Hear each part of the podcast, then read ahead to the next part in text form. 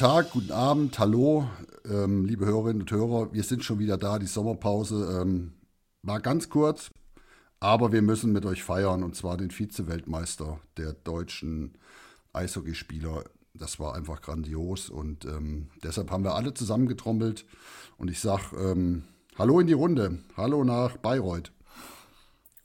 Ja, servus zusammen. Hallo, grüßt euch. Ähm, ja, Gott sei Dank, also wir hatten es ja angekündigt, Sonderfolge, wenn wir im Finale sind, da sind wir. Ich habe immer noch Gänsehaut. Wie geht's euch? Andi. Aber, aber bevor wir es vergessen, der Andi, Andi kommt auch aus Bayreuth. Sein Name ist Andi, ne? Ich habe es vergessen zu erwähnen. das glaube ich weiß mittlerweile jeder. Aber dann gebe ich jetzt weiter an den nächsten Andi. Wie geht's dir denn gerade so? Ja, servus. Äh, ja, auch äh, mega überrascht, äh, was da jetzt gerade am Wochenende passiert ist und äh, ab Donnerstag. Und ähm, ja, ich hatte Urlaub die letzte Woche und hab's, also bis morgen und äh, hab's genossen, ne? Die komplette WM im Prinzip. Ab da, wo es dann wirklich spannend wurde. Und äh, ja, ab nach Grimmitschau. Wie, wie war es bei dir, Dave? Servus. Ja, schönen guten Tag. Ich bin mal wieder da. Äh, ich habe mich sehr gefreut über den Vize-Weltmeistertitel, äh, Rudi, nicht nur Vizemeister. und ich freue mich auch wieder dabei zu sein. Äh, für mich kam die Sommerpause viel zu früh und deswegen war ich gar nicht so richtig im Eishockey-Modus, habe tatsächlich nur zu meiner Schande gestehen das Halbfinale und das Finale gesehen. Also das Wichtigste. Ja, mehr, ich meine, das glaube ich, emotional war das ja schon großartig genug. Ähm, wie habt ihr denn die, die WM empfunden und was sagt ihr jetzt dazu? Haut mal raus. Ich glaube, ähm, es, muss, es muss raus. Darf, darf ich mal anfangen? Äh, ich weiß nicht, wer sich noch an die Folge erinnern kann, als Harold Kreis äh, als äh, Nationaltrainer verkündet wurde. Ähm, Andi aus Bayreuth und Andi hier aus der Wetterau, also äh, aka ich. Ähm, wir haben ja ganz klar gesagt, hm, Harold Kreis, ist ja der Richtige, ist er es nicht? Hm, naja, ich sag mal so, er hat gezeigt, er ist der Richtige für diese Position. Ich habe jetzt bewusst nicht Trainer gesagt. Äh, kommen wir gleich zu. Okay, finde ich spannend, dass du es noch unterscheidest. Also ja, ich hatte auch gezweifelt, nicht an den fachlichen Fähigkeiten, aber irgendwie so, ja, Harold Kreis, aber ähm, er hat alles richtig gemacht. Äh, die Kritiker, die gesagt haben, oh, wer die beiden besten Scorer der Liga nicht mitnimmt, das kann nichts werden. Ja, er hat es ihnen allen gezeigt und ja, von mir einfach nur fetten Respekt und die Art und Weise, die Interviews, die Emotionen, die er da rausgelassen hat, einfach nur Chapeau von meiner Seite. Und jetzt kretsche ich genau wieder rein, sorry. Und genau das ist das. Er hat die Mannschaft zusammengestellt, Trainersache. Er, er, musste im Prinzip, ich sag mal, wie man sich den Trainer vorstellt. Und das war mein Fehler damals, ähm, wo ich im Prinzip auf so Nazio-Trainer ein bisschen falsch geblickt habe. Spielzüge kriegst du in eine Nationalmannschaft im Prinzip nicht rein. Also du brauchst im Prinzip einen, der genau das, was du gesagt hast, eine Mannschaft zusammenstellt und danach nicht Trainer, sondern gefühlt Psychologe ist. Äh, jemand, der weiß, was er sagt zu der Mannschaft, der weiß, was er zu den Medien sagt und in je, je, nach jedem Spiel genau auf den Punkt bringt, Jungs, das und das, im richtigen Moment die richtigen Spieler im Prinzip einsetzt, aber er muss ja nicht taktisch etwas machen, weil das machst du mit der Reihenzusammenstellung und dann müssen die Jungs, die miteinander spielen, funktionieren. Aber du kriegst taktisch nicht viel erklärt. Das meinte ich mit Trainer in Anführungszeichen. Für mich persönlich. Da habe ich mich in der Rolle vertan damals. Also ich, äh, Dave, soll ich schon? Oder ähm, wir sind ja jetzt bitte, schon? Mitten, mitten, in der, in der Trainersache. Ähm, das Loblied auf Farrell Christ wollte ich eigentlich erst spät, ich persönlich erst später singen, aber ihr habt es jetzt schon draufgebracht. Ich finde, Harold Christ hat, hat so einen riesen Job gemacht und zwar als, als Trainer, Manager, Motivator und wenn man so hört, dass er nicht immer auf dem Eis war und seine beiden Assistenten, ähm, den Alex Nutzer, der, glaube ich, für die Defensive zuständig war. Und jetzt bist du dran, Dave. Wie heißt der andere Co-Trainer? Pekka Kangasalusta. Pekka Kangasalusta war für die Offensive zuständig und der, die haben die Aufgaben abgesprochen. Er hat die Aufgaben delegiert. Und ähm, die Jungs haben ihren Job gemacht. Es ähm, war wohl teilweise so, dass Harold Kreis im Training gar nicht auf dem Eis war. Und so stelle ich mir einen richtig, richtig guten Trainer, Manager vor. Also Menschenführung top. Die Jungs hatten Verantwortung, er hat denen vertraut, die haben ihren Job großartig gemacht. Ähm, also ich weiß gar nicht, wie viel, wie viel, wie, wie groß das Lob auf Harold Kreis ausfallen soll, wenn ich, wenn ich mir das so vorstelle. Also wirklich Respekt vor dem Mann, wirklich großartig. Jetzt haue ich noch raus, klar, mit dem Ganzen, äh, was gegen ihn ging, aber er muss es natürlich dann auch nächstes Jahr äh, bestätigen. Die Erwartungen sind jetzt hoch, muss man ganz klar sagen. Ich äh, würde dazu gerne noch was sagen, weil Alexander Sulzer ja vorige Saison in vorvorige Saison in Krimitschau mittlerweile äh, Assistenzcoach war. Dort hatte der zum Beispiel auch ein riesig hohes Ansehen bei den Spielern.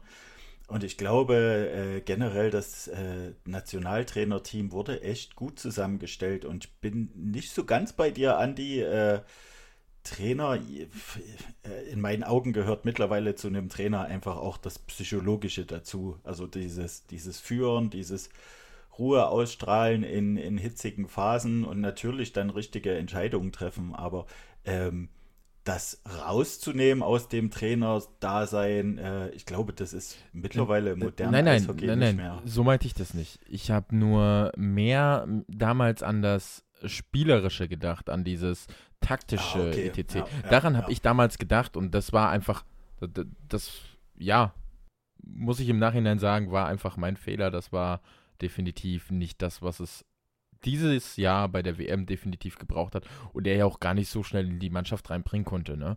Ich meine, da kamen Spieler im Prinzip noch dazu, kurz vor der WM, die haben nicht ein Testspiel mitgemacht, Seider und so weiter. Gut, der braucht kein Testspiel, aber ja, äh, der hat im Prinzip die, die, es fing an in Kassel, Frankfurt ähm, wo er nicht überall war, äh, mit Testspielen. Und er hat ja dort nur geguckt, wer kommt mit und wer kommt nicht mit. Da hast du ja kein Spielsystem wirklich reingebracht in die Mannschaft. Also konntest du ja gar nicht. Ja, ja. Okay, da stimme ich zu. Und es zeigt sich mal wieder, ne, äh, wer hier die Experten sind.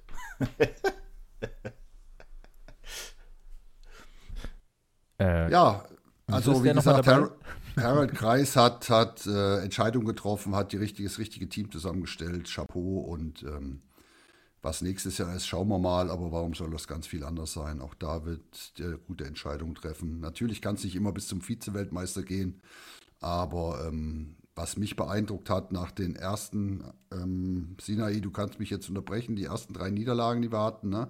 ganz knapp da war ich auch schon noch ein bisschen enttäuscht und habe gedacht, ja, mal wieder gut mitgespielt, aber ähm, was danach kam, wie souverän wir eigentlich da durchgegangen sind, aber vielleicht magst du da noch mal zwei, drei Sätze zu sagen. Ja, gerne. Also ich glaube, wenn ich ganz ehrlich bin, ähm, ist es der Mannschaft letztlich extrem entgegengekommen, dass wir wirklich die ja vermeintlich drei stärksten Gegner mit Schweden, Finnland und den USA ganz am Anfang hatten. Ähm, alle drei auch doch unterschiedliche Spielweisen. Die Amis, entschuldige, wenn ich so plakativ sage, mit einem sehr ähnlichen System, Power nach vorn und was die Amerikaner dieses Jahr extrem gut gemacht haben. Sie waren einfach defensiv extrem gut gestanden. Das kannte man so nicht. Von der Seite ja, ähm, kein Tor gegen die Schweden dachte ich auch schon, hm, aber gut, das ist natürlich auch Schweden, das ist nochmal eine andere Hausnummer. Gegen Finnland machen wir drei, aber das reicht nicht, du verlierst drei zu vier.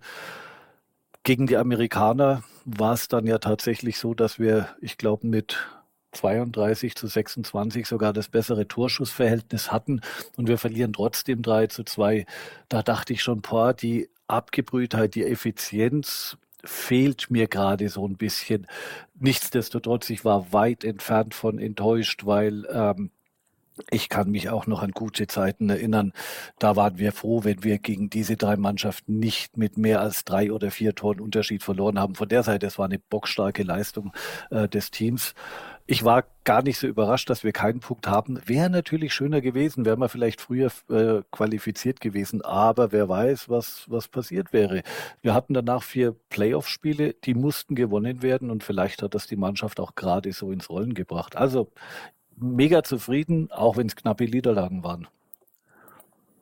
Ja, dem schließe ich mich an. Das hatte ich ja letzte Sendung schon gesagt. Da hat man ja schon die ersten drei Spiele durch.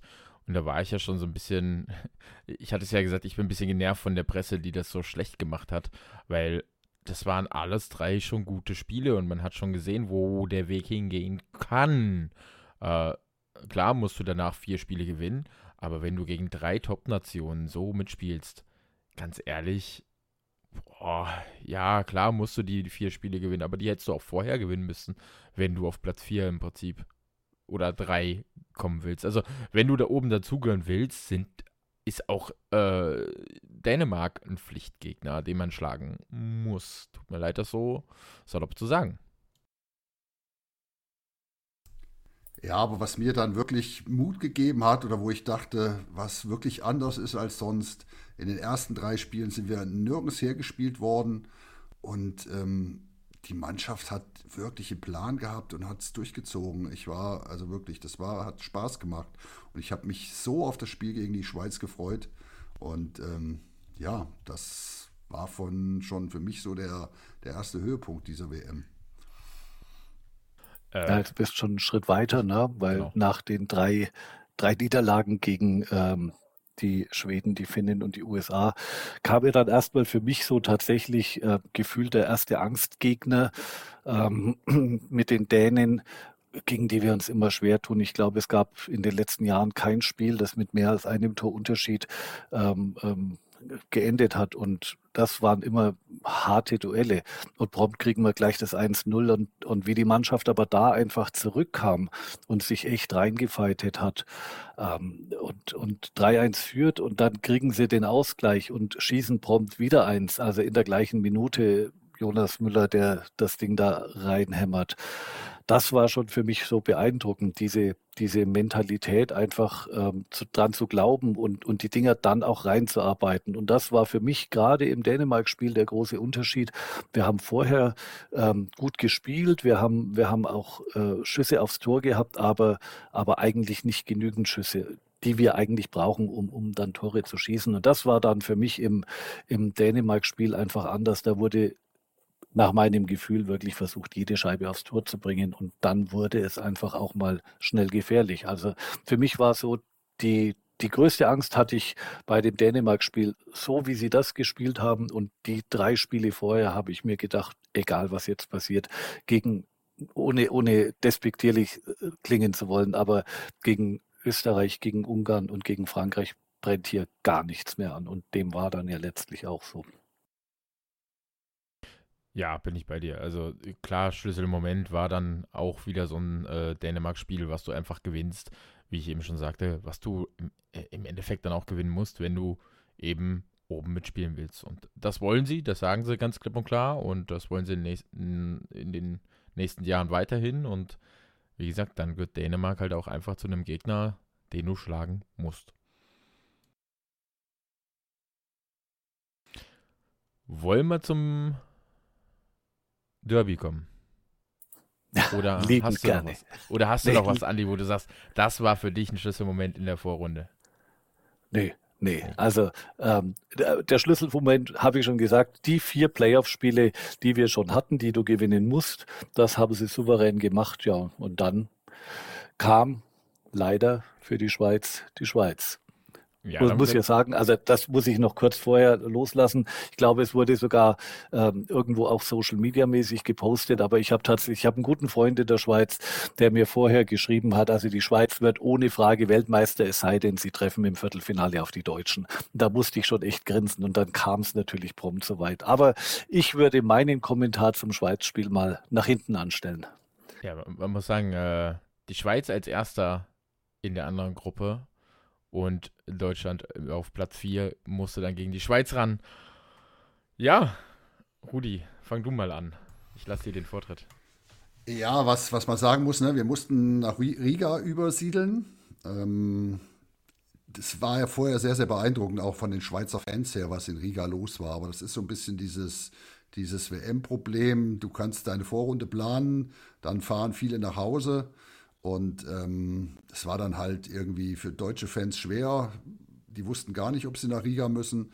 Die Schweizer waren auch ganz viele zu Hause, also von dem her war dann, war dann auch auf den Rängen schon mal quasi fast pari. Klar, Schweiz war ein bisschen in der Überzahl noch, weil noch mehr da geblieben sind als Deutsche, aber ähm, da war pari und ähm, ja, auf dem, auf dem Eis war nicht mehr pari. Also ich muss sagen, das war dermaßen beeindruckend, was die Deutschen da gemacht haben. Ich meine, da war ja auch wo der Seider rausgeflogen ist, richtig? Da hat er ja seine 5 plus Spieldauer ja, gekriegt.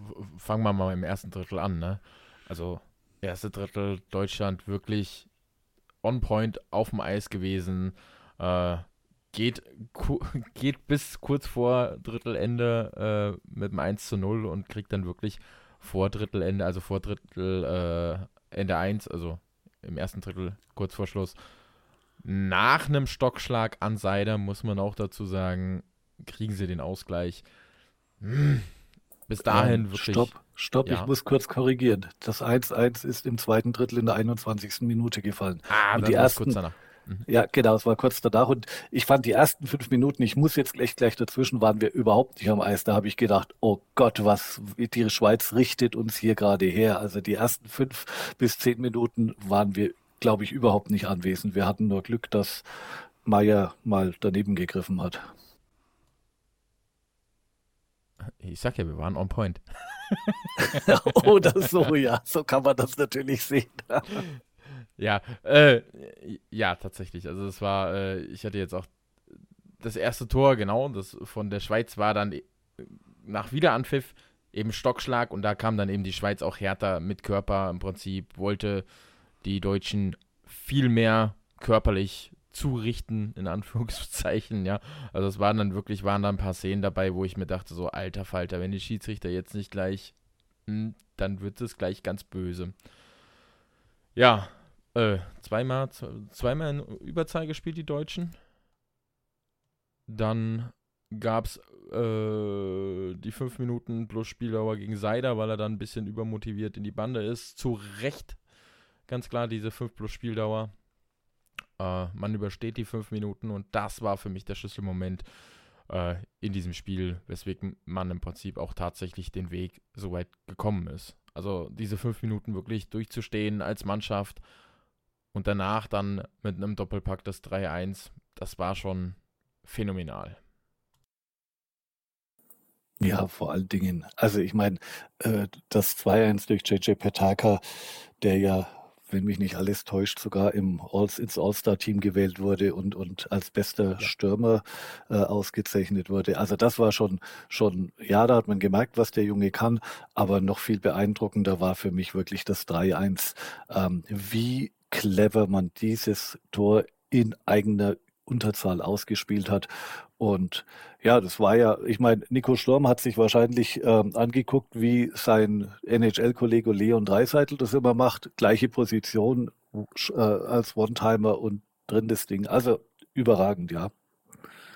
Äh, Nico Sturm für mich auch ein viel zu unterschätzter Spieler, glaube ich. Das, der, der kriegt viel zu wenig ab, das, was der geleistet hat auf dem Eis.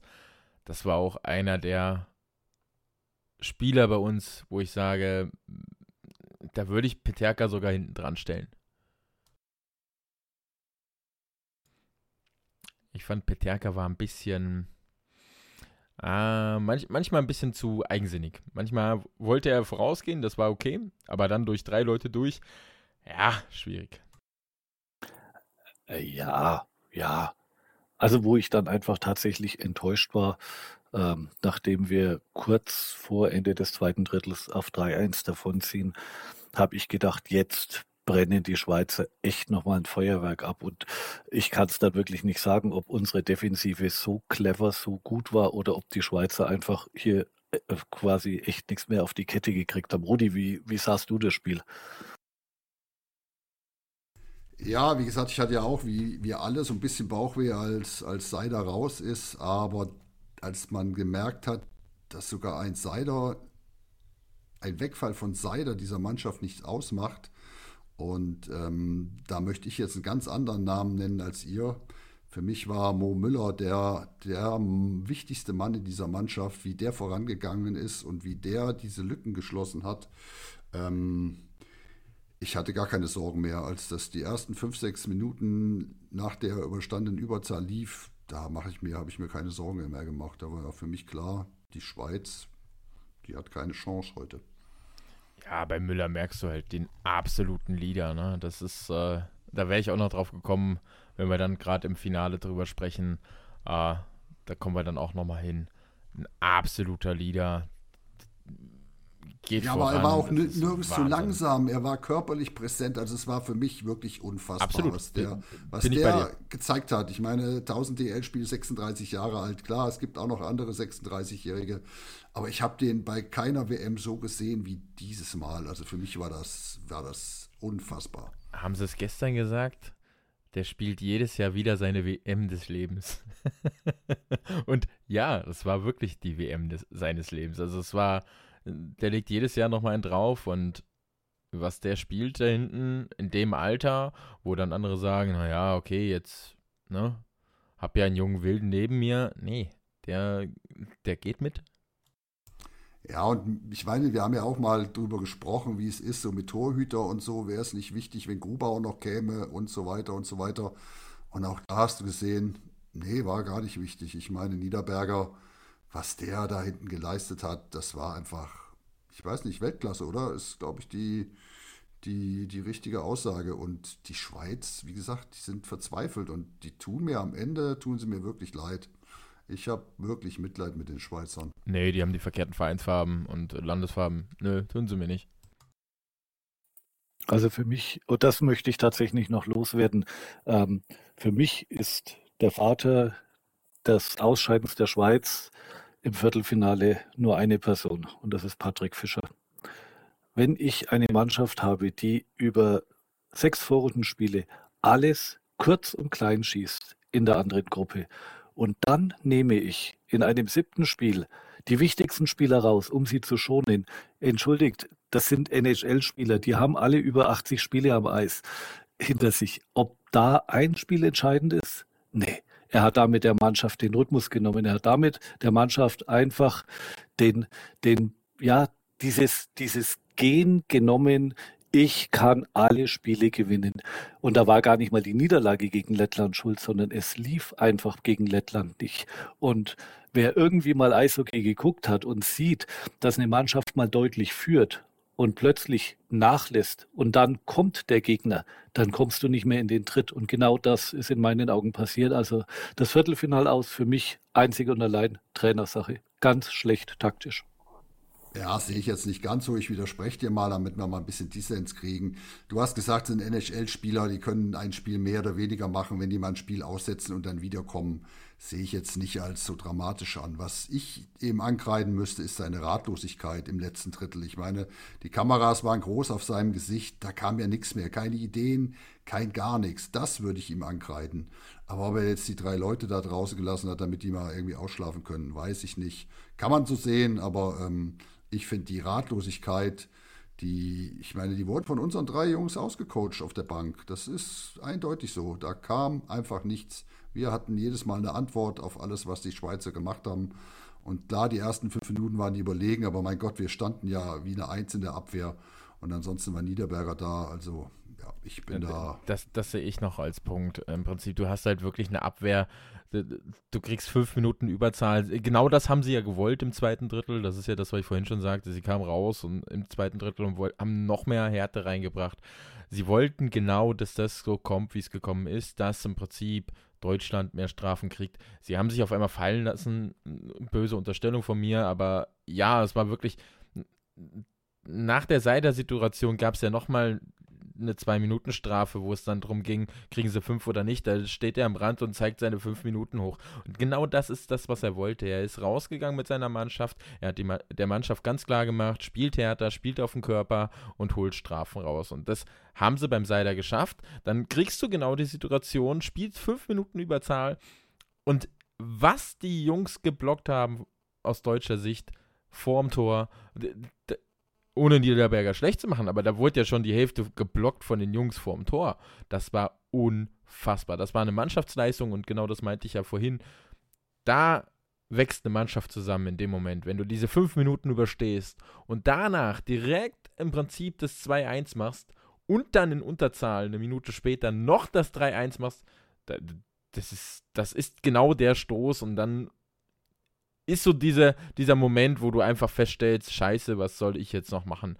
Und ja, dann fehlt halt auch einfach noch, dann muss man sagen, genau dieses im dritten Drittel, dann hast du vielleicht keine Ideen mehr, aber auch die Kraft vielleicht nicht mehr, weil du sie im zweiten Drittel halt einfach auch gebraucht hast, um eigentlich deinen Plan zu spielen, der dann halt einfach nicht so funktioniert hat. Ja, dann würde ich sagen, haken wir die Schweiz ab und gehen nee, wieder warte, zurück. eine Frage muss ich stellen. Eine Frage muss er noch stellen. Dave, wie hast du es empfunden? Du Sack. Sehe ich genauso, ja. Nein, Dave sagte ja schon, er hat, äh, dann wurde er schon in, in WhatsApp zugespammt von uns und äh, wusste ganz genau, scheiße, das Halbfinale muss ich gucken. So, so ist es. Also irgendwann wurde es dann doch wichtig. genau, irgendwann konnte er sich nicht mehr wehren. Sommerpause AD für zwei, drei Tage. Ist ja. übrigens eine wunderbare Überleitung zum Halbfinale, Mensch. Genau, es geht zurück nach Tampere. So als, als alter Hardcore-Eishockey-Fan äh, habe ich mal geguckt, kommt man da noch hin, gibt es noch Karten und so weiter. Ähm, ja, wäre irgendwie gegangen, aber teuer. Also von dem her ist so eine spontane Reise für mich quasi ausgefallen. Ähm, aber die Jungs haben es geschafft, zurück, zurückzufliegen, glaube ich, mit Air Baltic, Stunde Flug. Ja, sie sind mit den Letten zurückgeflogen. Genau. Erste Halbfinale, Lettland gegen Kanada, auch ein großartiges Spiel. Ganz kurz, die Kanadier haben gewonnen.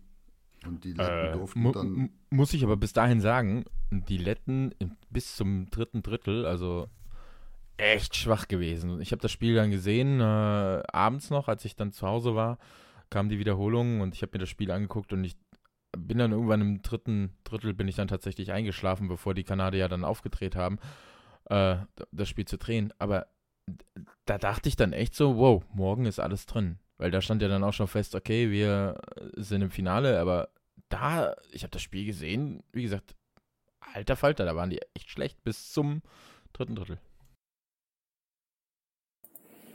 Okay, ich, ich muss kurz noch was loswerden, Rudi, weil du sagtest, hm, Preise und ah und schwierig. Kleine Geschichte von Freunden von mir, die natürlich beim Viertelfinale in Riga waren, ganz spontan beschlossen haben, okay, wir sind im Halbfinale jetzt irgendwie nach Tampere, Flug gebucht, alles gut, Tickets waren sie sich sicher, kriegen sie, weil die Finnen nicht mehr dabei sind, sollte kein Thema darstellen. Nachdem da die Letten aber auch im Halbfinale waren, haben die ganzen Letten die Flugtickets aufgekauft wie die Heuschrecken und meine vier Kumpels, die ich persönlich da unterstützt habe, zumindest äh, virtuell, denen wurde mal der Flug gecancelt. Und sie hätten neu buchen können für, ich glaube, den dreifachen Preis. Das haben sie dann nicht gemacht. Und jetzt kommt was, was ich echt einfach, ja, leidensfähig finde. Am Samstag war das Halbfinale. Die sind am, von Freitag auf Samstagnacht um 2.30 Uhr in den Bus gestiegen in Riga, sind mit dem Bus bis irgendwie 8 Uhr nach Tallinn gefahren, sind in Tallinn auf die Fähre gestiegen, sind dann bis 13 Uhr irgendwie nach Helsinki gefahren, in Helsinki dann in den äh, Zug gestiegen und waren dann irgendwie 14.30 Uhr, also irgendwie eine Stunde vor Spielbeginn, ähm, im äh, Tampere am Stadion. Und da habe ich echt gesagt, ihr habt irgendwie so eine positive Weise, aber man sieht mal, was, was dann geht, wenn man dann möchte. Und die Tickets waren wohl gar nicht so teuer. Aber das ist nur eine kleine Geschichte. Lasst uns zum Halbfinale kommen. Sehr, sehr stark auf jeden geil. Fall. Ja, ja, ja. Das sind Eishockey-Fans, finde ich immer wieder faszinierend. Und diese Liebe für diesen Sport, ja, das ist herrlich. Geile da Geschichte. kommt Aber selbst dann der Dave aus der Sommerpause wieder. Ja, hervorragend. ja, Aber ja, das, das.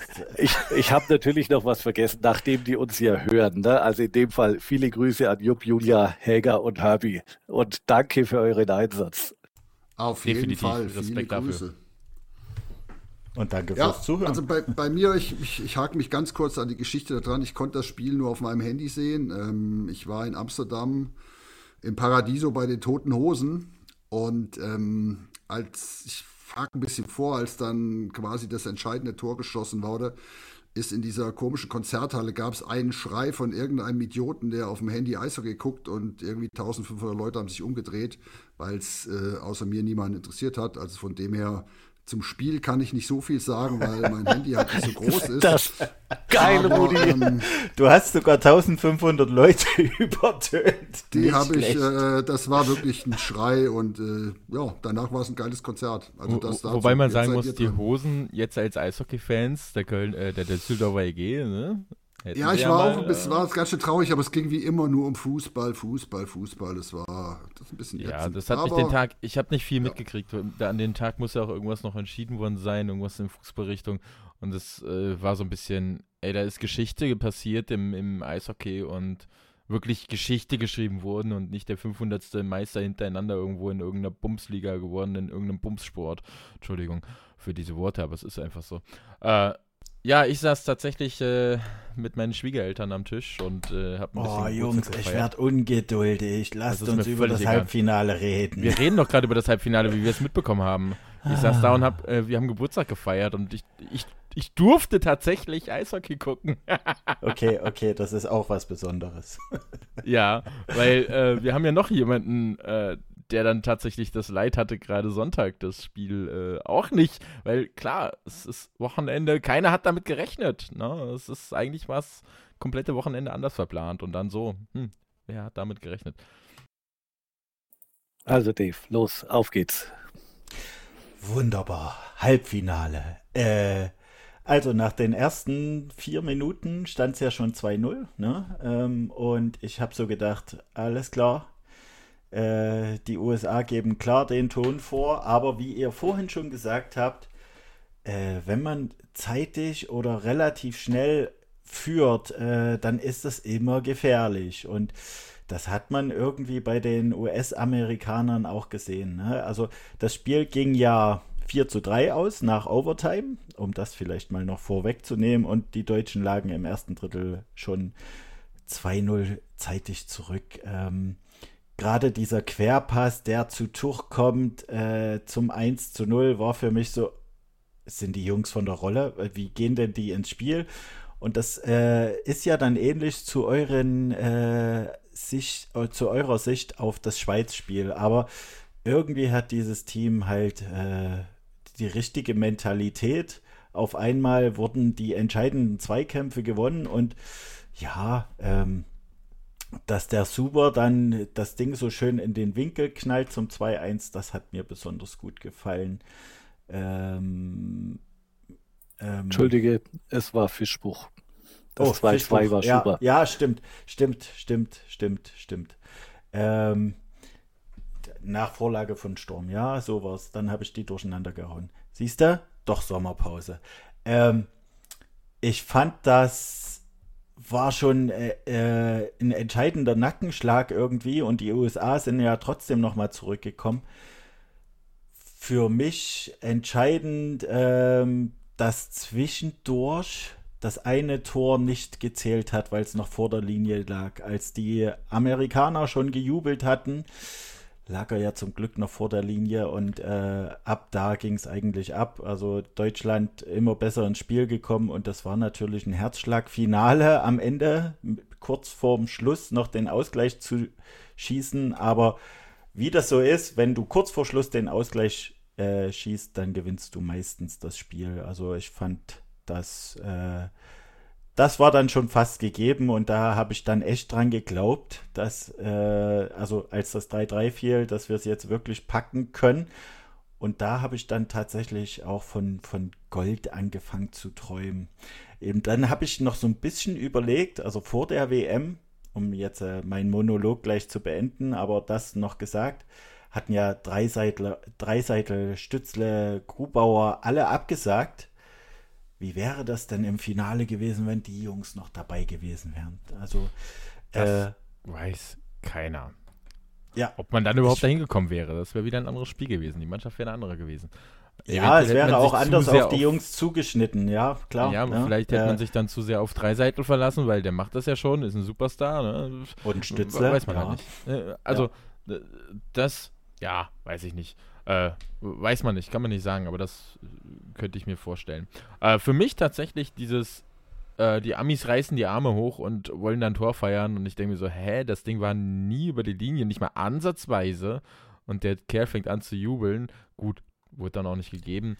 Äh, hey, das hat Ivanik in, in Bayreuth auch gemacht und da hat es gezählt. ja, äh, haben wir ja hier Gott sei Dank ein paar andere äh, Mittel in, in international. Aber ja, beim wobei man natürlich sagen muss, Entschuldige, das muss ich jetzt, ich meine, der Schiedsrichter zeigt auch klar Tor an. Ja, also, ja, sorry. Ja. Da, da, das, da bin ich vom Glauben abgefallen. Ja. Äh, beim 3-3 muss ich sagen, muss ich mich nochmal äh, ganz klar entschuldigen. Ich habe äh, meine Schwiegermama fast vom Stuhl gebrüllt, die ist fast umgefallen.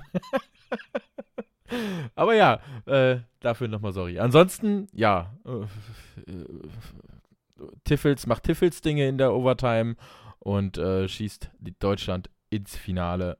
Richtig krasse Aktion, richtig krass. Er hat es zwei Minuten vorher angedeutet, dass er genau dasselbe machen wollte. Ja, mega. Aber wenn ja. ihr, ihr, dürft noch und dann habe ich eine Frage zu der USA. Ja. Das ist das, was ich euch im Vorgespräch angedeutet habe. Dann wird spannend. Okay. Ich habe ich hab tatsächlich nur, nur zwei Sätze. Ähm, also zum einen natürlich, dass Nöbi das Ding macht, kurz vor Schluss mit 6 gegen 5. Da brauchst du auch das Quäntchen Glück. Ähm, das hatten wir vorher nicht. Und da denke ich gerade an den Lattenknaller von Jonas Müller. Und äh, man hat ihn danach auf der Bank gesehen und er guckt nach oben und schüttelt nur den Kopf, weil er sagt, das kann doch nicht wahr sein. Wir, wir sind gerade klar die Besseren. Und das Ding will einfach nicht rein. Gut, das hat natürlich auch echt bockstark gehalten. Also, und die Defensive der Amis war richtig gut. Aber ja, und dann gibt der Freddy Tiffels einfach Gas. Und ich habe ein Interview gehört, da hat er nur gesagt, ich bin einfach nur so schnell gelaufen, wie ich konnte. Und ich, du hast dir gesagt, ich hatte auch äh, meine Verwandtschaft da, die Schwiegermutter und, und wir waren zu fünft nachmittags vorm Fernseher gesessen, äh, weil es der Tag vor der Konfirmation war keiner von denen hat das Ding im Winkel gesehen und ich bin auf der Couch abgegangen, ich bin hochgesprungen, ich habe ge geschrien, gejubelt und alle gucken mich an und sagen, was ist denn jetzt los? Bis sie dann gemerkt haben, dass das Ding echt drin war. Also ich habe tatsächlich mit Eishockey-Laien geguckt, die da wirklich den Blick nicht haben können. Aber das war eine Situation, ich, ich, ja, ich konnte nicht anders. Also man will dann hier vielleicht auch gar nicht so aus sich raus, aber in dem Moment ging es mir wahrscheinlich wie Rudi. Ähm, wahrscheinlich hast du mich in Amsterdam noch gehört. Aber das ist das schon, was ich zum Spiel sagen will. Jetzt, Andi, deine Fragen. Äh, ich mache noch einen Satz noch dazu, Andi, bevor genau. deine Frage kommt. Ne? Ja. Also und das ist genau das, was ich gerade so grandios finde beim deutschen Eishockey an der Nationalmannschaft. Wir waren klar das bessere Team in einem Halbfinale gegen die USA, die jetzt wirklich keine Shoppenmannschaft da hatten. Und Gute Überleitung ist, gleich. Das ist wirklich großartig. Also, ähm, und das ist das, was mich begeistert. Es ist nicht so, dass wir irgendwie mit äh, 3 zu 31 Torschüssen für die anderen, wir haben die drei Dinger irgendwie reingemacht, weitergekommen sind, sondern wir hatten die Chance oder wir waren das bessere Team. Und das ist. Äh, das ist das, was mich wirklich begeistert. Das noch so. von mir zu diesem Spiel. Okay, ich, ich nehme deinen Satz auf. Das ist eine richtig gute Überleitung, Rudi. Ich wusste nicht, dass du das so gut machst. Obwohl du nicht wusstest, in welche Richtung das geht. Äh, du sagst, ja, dass man die USA so, naja, dass man das bessere Team ist. Wie viel Goldmedaillen hat die USA? Ich schneide die Stille nicht weg. Und ihr guckt nicht nach, bitte. Ach, wir sollen jetzt antworten. WM Wie viele Goldmedaillen? Wie ich sag Goldmedaillen? vier. Zwei, sag ich. Ich sag fünf. Wenn ich, wenn ich nur eine. Okay, Sie haben tatsächlich zwei. Wann? Ja. Und, da, und jetzt oh, wird's lustig. Du Streber. Und, und jetzt wird's lustig. Wann hat die USA die letzte Goldmedaille geholt? Wann waren die das letzte Mal Weltmeister? Wahrscheinlich also, 1953, als wir, als ja. wir auch die Medaille gewonnen haben. Hätte ich jetzt auch gesagt. Also wenn du jetzt gesagt hättest, Olympiasieger, ja, Miracle on Ice, aber WM, ich würde jetzt mal schätzen 91. So, Rudi, Dave, jetzt ernste Tipps. Ich habe keine Ahnung, das äh, Tipp oh, macht keinen Sinn. Ich bin da auch nicht so gut irgendwie, denn das sage ich jetzt mal 1988. Dave, komm, was hast, was hast du eben gesagt? Was, was hast du eben gesagt, Dave? Ich? Mhm. Ich hätte gesagt äh, 1953. Also du bist am nächsten dran, 1960. Wow. Und okay. wenn man jetzt mal überlegt, man spricht immer davon, USA, Kanada, ne, ja, Eishockey und so weiter und so fort. Wenn man mal schaut, Kanada ist jetzt goldmedaillentechnisch vor Ru äh, Russland gerutscht mit 28 Medaillen, Russland 27, gut, die waren auch nicht dabei. Aber dann kommt Tschechien, Schweden, Finnland und dann erst die USA. Und wie gesagt, das mit zwei Goldmedaillen, neun Silber. Das heißt, hätten wir jetzt eine Goldmedaille geholt und die nächsten zwei Jahre auch noch, hätten wir die überholte Medaillenspiegel.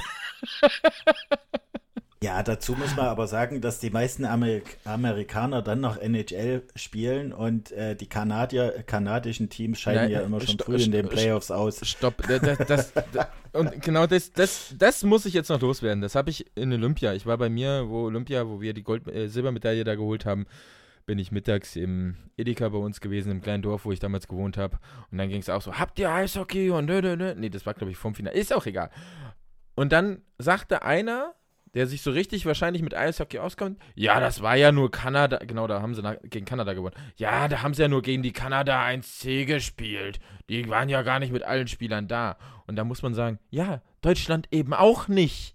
Ja, Deutschland war auch nicht mit allen Spielern da. Wenn die NHL spielt und selbst wenn sie nicht spielt, heißt es nicht, dass die besten Spieler von Deutschland da sind. Wenn man mal überlegt, wer alles bei Deutschland nicht gespielt hat, auch aus der DEL nicht, aus München, aus Mannheim, äh, äh, ein Dreiseitel, der nicht kam, Stützle, der nicht kam, Grubauer, der nicht kam. Du hast immer noch Namen dort, die nicht gespielt haben und das ist das, was du ja vorhin schon sagtest, Dave. Ja, natürlich, man weiß nicht, wie sie gespielt hätten, wenn die dabei gewesen wären.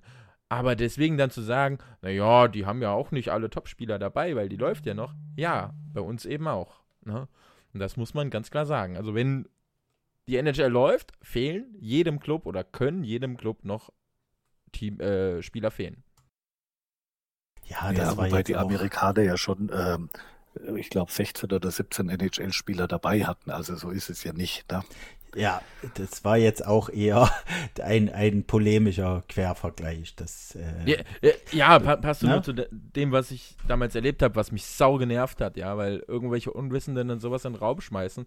Und ah, ich habe mich damals echt zusammengerissen, im Edeka keine Schlägerei anzufangen.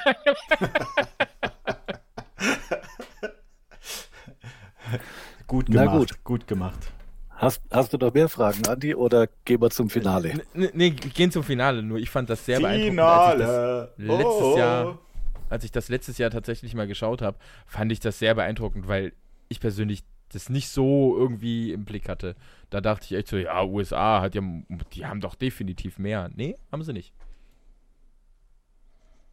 Okay. Ja, tut, tut mir leid, dass ich da so ein Gefühl hatte, dass es sehr wenige waren.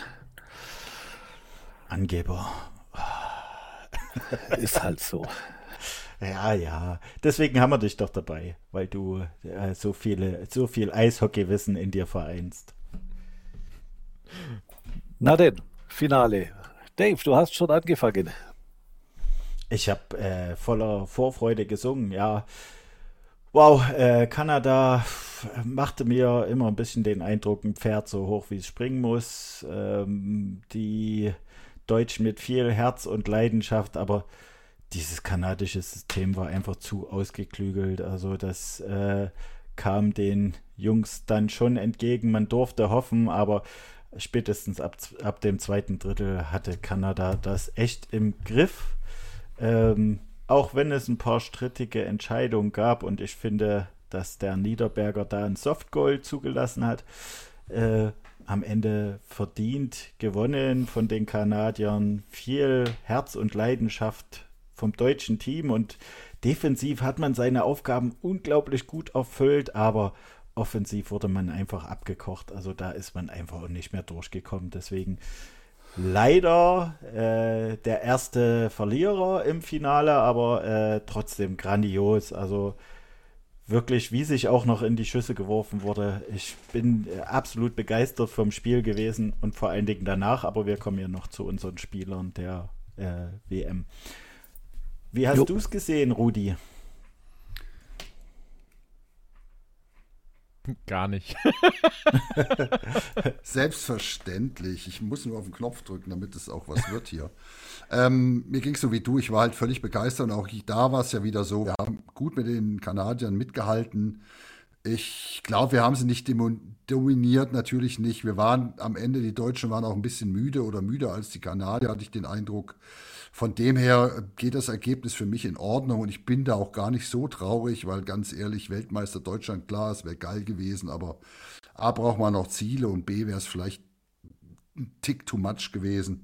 Ähm, ich bin so zufrieden, wie es gelaufen ist. Ich würde noch zwei, drei Zahlen sagen, auch Drei Millionen Zuschauer in der Spitze bei Sport 1, das ist für die ein totaler Rekord, 1,9 im Schnitt. 8% ähm, oder 9% Marktanteil an einem Sonntagabend. Dann kommen noch die Magenta-Leute dazu. Kannst du sagen, irgendwie, dass so 4 Millionen Leute Eishockey geguckt haben. Und ähm, das ist schon ordentlich. Von dem her, ich bin happy, ich bin zufrieden. Und ähm, es war eine tolle, tolle WM für mich.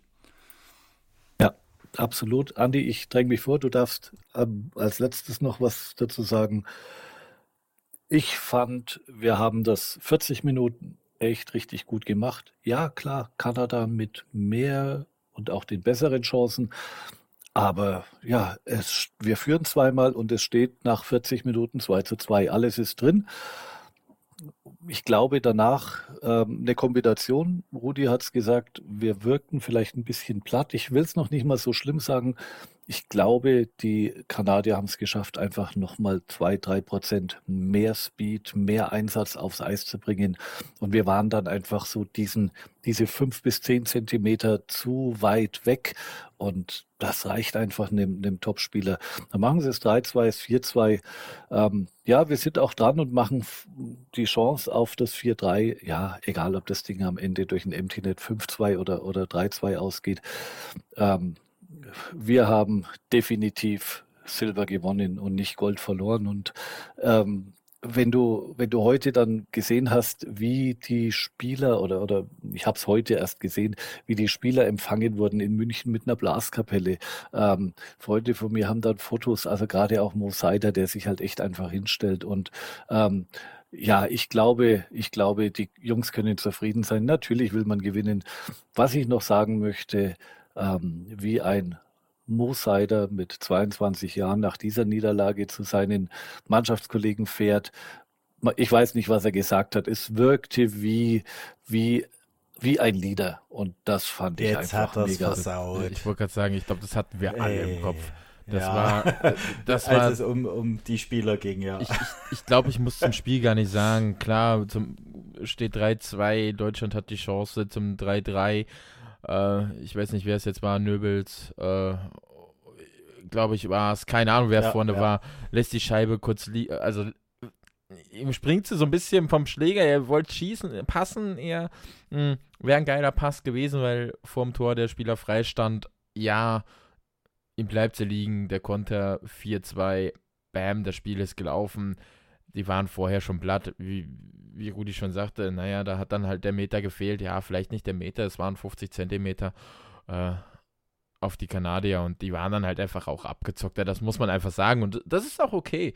Ja, ähm, da, äh, ich glaube, ganz Eishockey Deutschland ist einfach mega stolz. Das, das glaube ich nicht. Das liest man, das sieht man überall.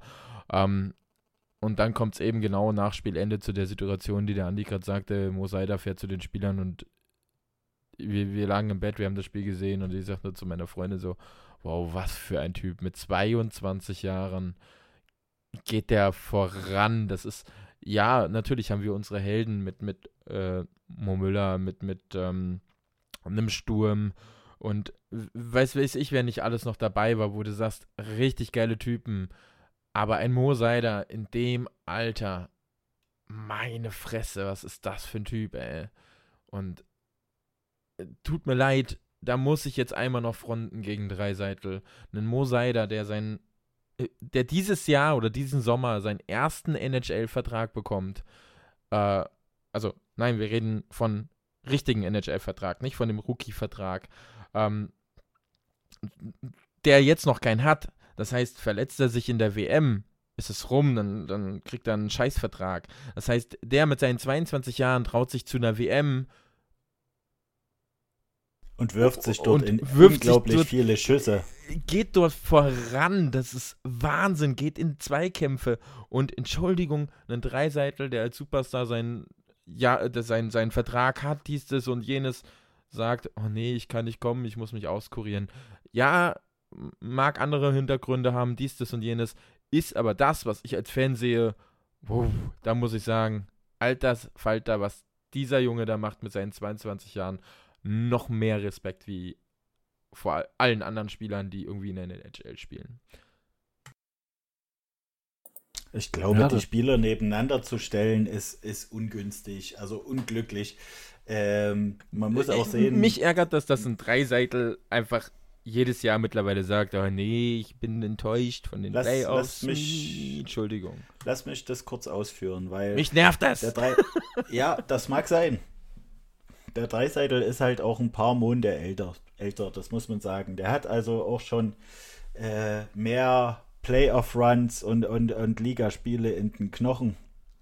In Seider äh, zeigt eigentlich genau dieselbe Einstellung wie ein Dreiseitel, immer bereit zu arbeiten, immer bereit äh, nach vorne zu gehen und dass irgendwann äh, bei dem Dreiseitel dann auch solche langen Saisons, äh, vor allen Dingen immer wieder in der ersten Reihe, äh, ihren Tribut zollen. Das ist halt auch ein Altersunterschied. Ich würde es nicht so nebeneinander stellen, aber es ist gut, dass wir hier nicht einer Meinung sind. Also ich äh, soll gar nicht die Leistung von äh, Seider schmälern. Im Gegenteil, ich habe mich eigentlich noch zurückgehalten, weil wir noch zu den Spielern kommen wollten. Aber ich sehe es genauso. Also gerade diese Szene nach dem Spiel, dass der zu den Jungs geht und sagt, ey Jungs, wir sind Vize-Weltmeister äh, es ist nur eine Mannschaft besser als wir. Ne? Äh, das war für mich so entscheidend. Das ist Leadership und der war mit so viel Herzblut dabei. Ne? Äh, also, äh, also, fürs deutsche Eishockey ist der ein absoluter Glücksgriff und ähm, ich hoffe, dass der uns noch viele, viele Jahre verletzungsfrei erhalten bleibt. Dem schließe ich mich an. Ich würde auch gerne noch einen Satz sagen zu Dreiseitel. Ich finde es auch viel zu hart.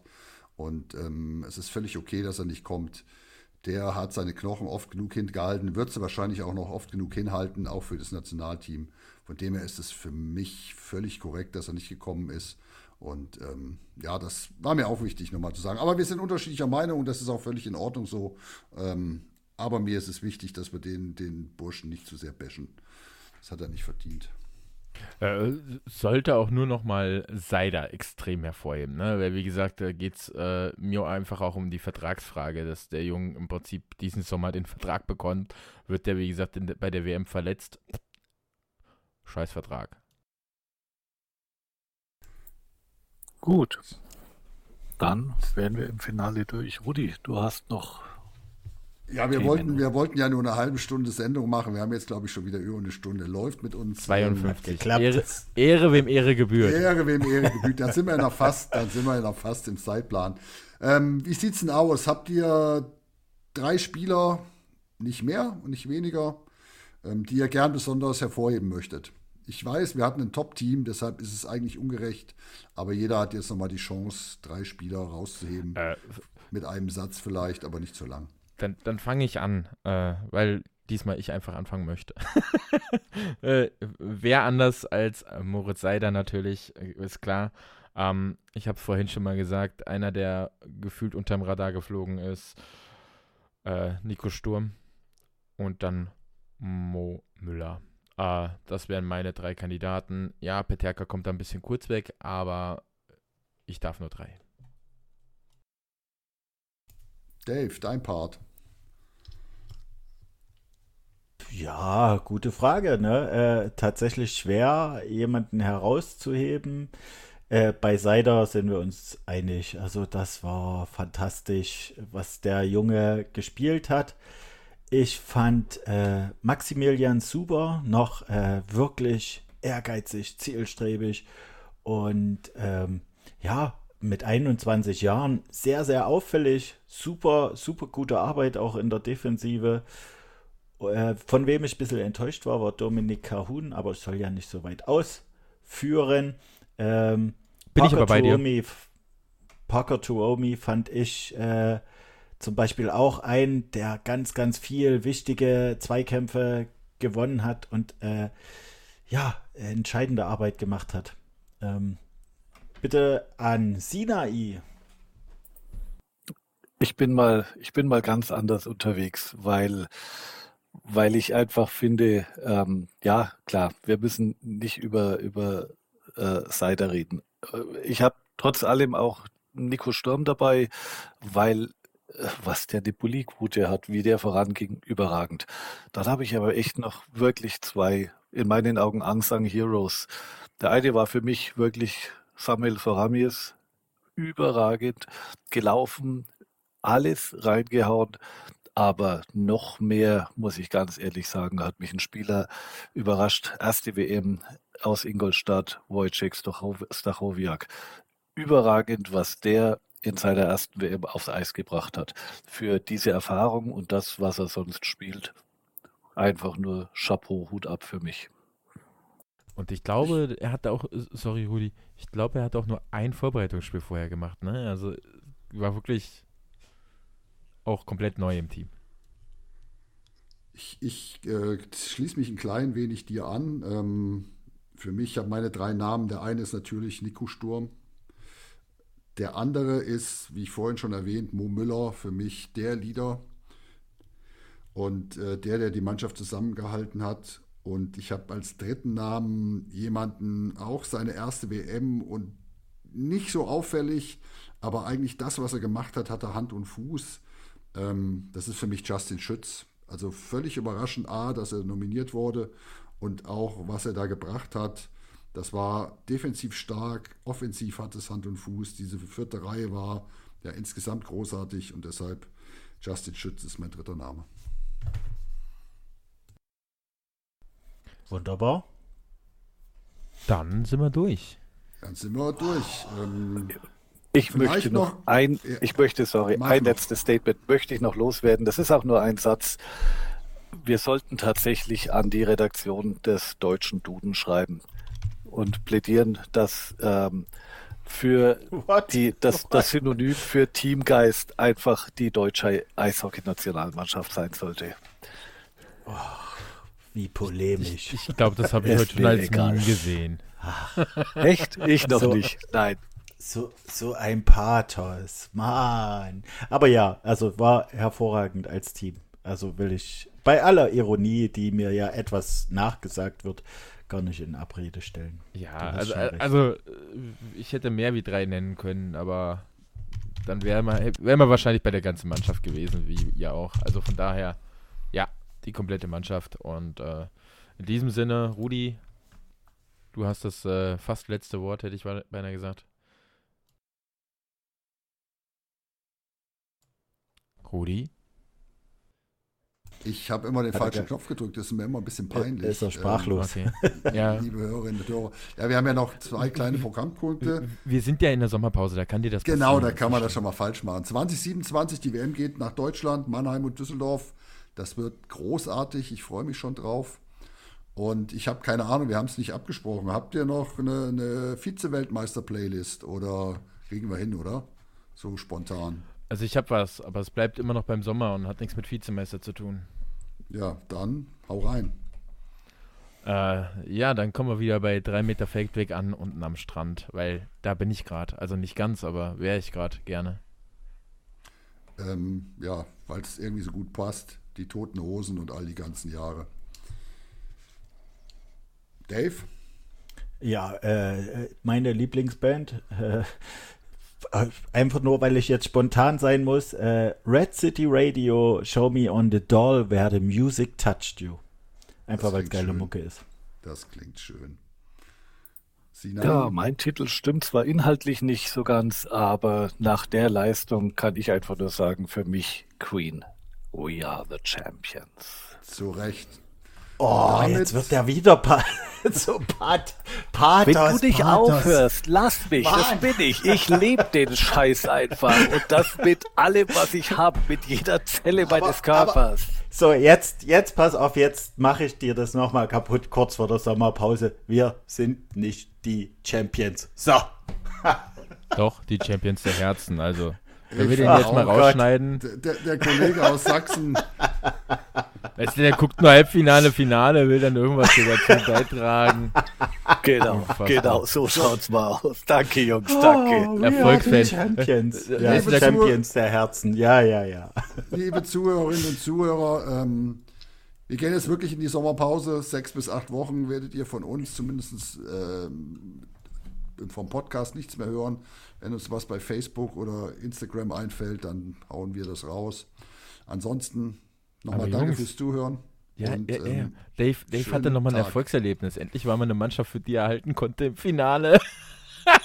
ja, Kanada, richtig. ja, hat auch dieselben Farben. Ich weiß. Ja, so, ja, ja, ja. Äh, ich verabscheue mich auch mit dem blöden Spruch jetzt. Ich hau ab. Ciao. Dave, ich mach den letzten, sonst haust du mir wieder einen hinterher.